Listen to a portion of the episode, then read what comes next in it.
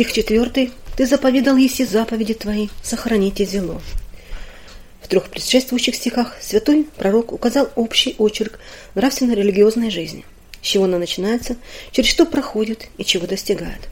С четвертого стиха начинается его богомысленное и молитвенное обращение к Богу по всем сторонам и всем частностям этой жизни.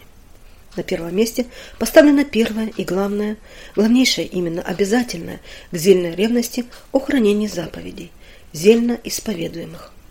Эта ревность есть неистощимый источник добрых дел и всей богоугодной жизни, есть купина, горящая в сердце и не сгорающая. Загордите источник, прекратится течение освежающей и оживляющей воды.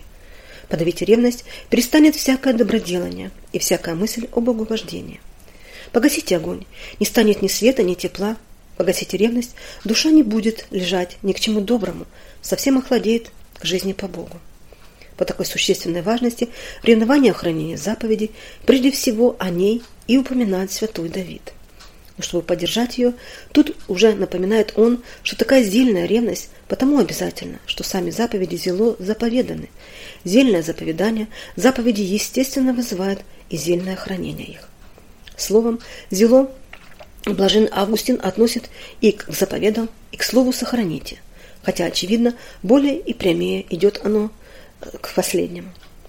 Таким образом, Бог зело заповедал заповеди, то есть заповедал нам их не как нечто только более полезное более гожее, а как дело существенно необходимое, без которого для нас неизбежна погибель. Вот там, вот вам тесный путь, заповеди. Идите им и придете к жизни. То есть в широкий путь, то есть, но есть и широкий путь беззакония. Если им пойдете, то он вернет вас в вечную погибель. Зело заповеданы заповеди и в том смысле, что Господь нигде и никогда не показал равнодушие к исполнению их, не мимоходом, так сказать, проговорил их, держа себя потом так, как будто бы ему нет дела, исполняются они или нет. А до заповеди ревнуют о том, чтобы они были исполняемы. Для того и громы, и молнии при законодательстве, для того угрозы и действительно страшные казни неисполнителям и благословения исполняющим им. Потому-то святые Божии исповедали, что Он есть Бог-ревнитель. Заповедям своим вот в какое отношение ставит Он сам себя. Аще хочете, послушайте меня, благая земли снесете. Снести, а аще ли не захочете и не послушаете, меч вы пояст. Помяни изгнание из рая, потом Содом, Гамору, пагубу египтян, устребление хананеев, плен вавилонский, разорение Иерусалима и храма с рассеянием народа еврейского и многие подобные суды Божьи на грешников. И ты не можешь не сказать, что Бог заповедал свои, свои заповеди свои заповедал зело. Если не станешь холодно относиться к таким событиям, то не, не можешь и сам не сделаться зельным ревнителем хранения заповедей. Зело заповедавший Господь, заповеди Господь требует, чтобы и мы зело хранили их. Такое зельное хранение, говорит патриарх Анифим, Анфим, требует, чтобы мы со всяким чаянием и постоянным усердием, без ропота и рассеяния, хранили заповеди. Не кое-как, прибавляет Феодорит, а со всей точностью. Требует, чтобы мы не с рассеянной мыслью и беззаботным сердцем действовали в кругу заповеди, но все усердно, со всем вниманием, чаянием и попечительностью исполняли повеления Божьи благословением к тому, кто дал их. Только при этом наши дела послужат к нашему преуспеванию в вере. Если же мы будем делать их с нерадивым сердцем и умом, занятым другими помышлениями, то только внешне, членами тела, будем исполнять долг, что по причине сердечной небрежности не имеет достоинства богоугодного действования, как замечает святой Иларий. Таким образом, указание на зельное хранение заповедей предостерегает нас не от явного нарушения их, а от несправного, неполного, неугодного Богу исполнения их и, следовательно, граничащего с их нарушением. Больше всего погрешаем мы в этом отношении бессердечностью. Дела исправны, но в них не бывает сердца, да и душа-то не всегда. Потому-то мы встречаем у святых учителей наших беспрестанное напоминание. Смотри, чтобы где тело, там было и сердце с умом. Кладешь поклон, и в сердце благоговейно падает перед всевидящим и вездесущим подаешь милостыню, делай это сердцем обращенным к тому, кто готов невидимо принять ее, если так поступишь. Прощаешь обиду, прощай, разумея ее, как епитемию, посланную от Бога для исходатайствования тебе самого прощения. Так и во всем. Во всех делах должно быть присуще истинное благонастроение внутреннее, от которого получается всю свою цену и внешняя деятельность. Великое наше несчастье, что мы все, все обращаем в форму, не только тогда, когда начинаем с формы, увлекаясь одним подражанием, но и тогда, когда начинаем действовать с настоящим строем сердца. После нескольких приемов делания одного и того же с участием сердца, сердце начинает равнодушничать. Мысли блуждать, и того делается только по форме, и дело делается только по форме. Этим недугом могут страдать все благочестивые навыки, даже те, которые сопряжены со своего рода трудами и тяготой исполнения. Как же быть? Никакого против этого нет средства, кроме наложения на себя такого правила, чтобы всегда начинать только не думая, что делаем когда-либо было сделано.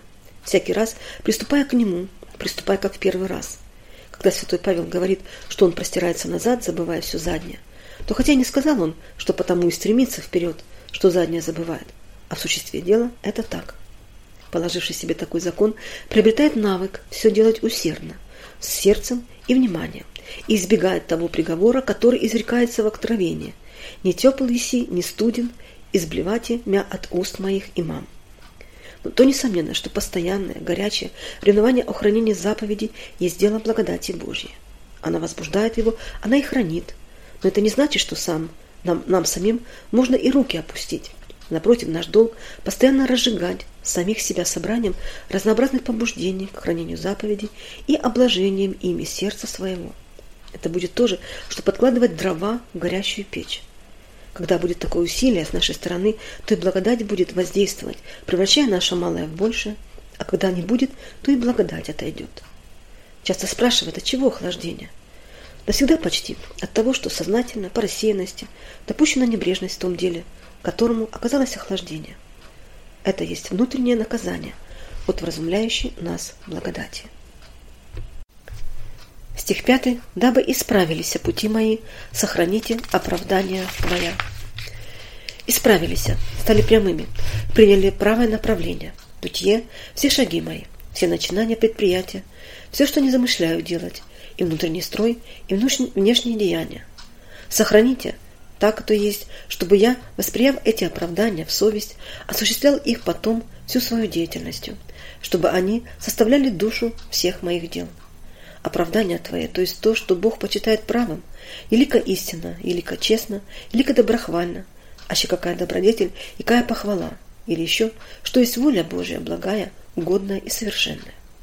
Таким образом, пророк выражает желание быть во всем исправным перед лицом Бога и всегда благоугождающим ему посредством хождения во святую его воле.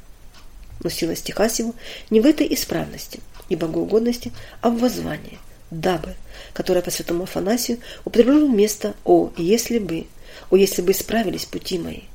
Не говорит «о, если бы бы исправил я пути свои», но исправились, какими Господь весь судьбами. Этим выражается то, что хотя желание его есть, да сил нет. О, если бы! Это то же, что помоги Господи, дай силу, не спасли благодать свою. Блаженный Августин говорит по этому поводу – Иные думают, что в стремлении нашем к святости вся помощь свыше ограничивается лишь сообщением нам видения о. Так что, познал их, мы без особой уже благодати, одними своими силами, можем исполнять их. Для вразумления таких святой пророк выражает здесь желание высшей благодатной помощи к хранению заповедей Божьих, уже после того, как им приняты были заповеди Божьи, о чем сказано в предыдущем стихе. Он как бы так говорит – я уже получил заповеди, которые ты заповедал хранить зело. Я знаю их, но заповедь твоя святая и праведная и блага. Я же продан под грех, который и благим меня соделывает, содевает смерть. Если не поможет благодать твоя, помоги же. Сказав впереди, что Бог обязывает нас к зельному хранению заповедей, зело им заповеданных, святой пророк не прибавил никакого заключ... заключения, вроде, например, такого «Итак, будем ревновать». Это он сам для себя изрек, молча, в сердце своем, давая пример сделать тоже и всякому самому же. Дело очевидное. Бог повелевает, тварь должна повиноваться, без рассуждений. Но понуждаясь на это, он встречается с шаткостью намерений человеческих, с немощами и бессилием человеческой воли, опытно им дознанных, и вопиет о помощи свыше, благодатной. И это есть второй производитель деятельной богоугодной жизни, рядом со своей усиленной ревностью о том, Дело жизни богоугодной спеется обоими, спеется обоими ими раздельно. Ни благодать без наших свободных усилий не станет помогать, ни наши усилия ничего прочного произвести не могут без благодати. Дело совершается при сочетании свободы и благодати. Не спрашивай, что больше, что меньше, что начинает, что последует, потому что этого не постигнуть нам. Но просто содержи, что то и другое равно необходимо, когда одно без другого ничего в нас не может сделать. Спеши поскорее выполнить, что от тебя зависит, подобно святому пророку Давиду, который сказал сначала о ревности, а потом возвал и к благодати. Божие всегда готово, лишь бы мы были готовы. Потому-то и не усиливает он своего моления, а только взывает, о когда бы исправились пути мои.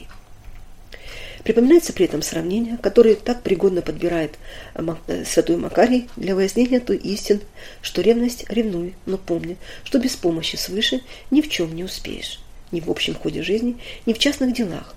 Ищущий, но бессильный – это у него, от, от, это у него то больной богач, окруженный своими близкими, которыми ни они со своими доброжелательностью, ни он сам со своим средством помочь не могут, и вынуждены постать и искать врача, знающего дело.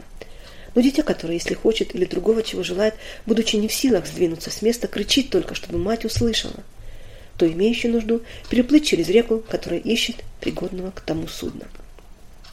Всем этим убеждает он, чтобы мы не надеялись на себя, а искали Божьей помощи и благодати. Казалось бы, нечто, нечего убеждать, и однако же на деле бывает так, что пока человек живет в нерадении, то то ли он чувствует себя сильным и держится в той мысли, что ему стоит только начать, и все в себе он сам переправит. Даже начав дело, исправление себя все еще полагается на свои труды все еще много приписывает своим усилиям и многого ожидает от них. Уже довольно спустя, когда добросовестно трудясь увидит, что все как-то не спеется, он начинает переходить на надежду и предание себя Божью изволению и попечению.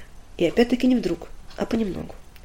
Наконец, уже выбившись из сил и не находя желаемого и ожидаемого, бросает он свои оружие и остается с одним воплем.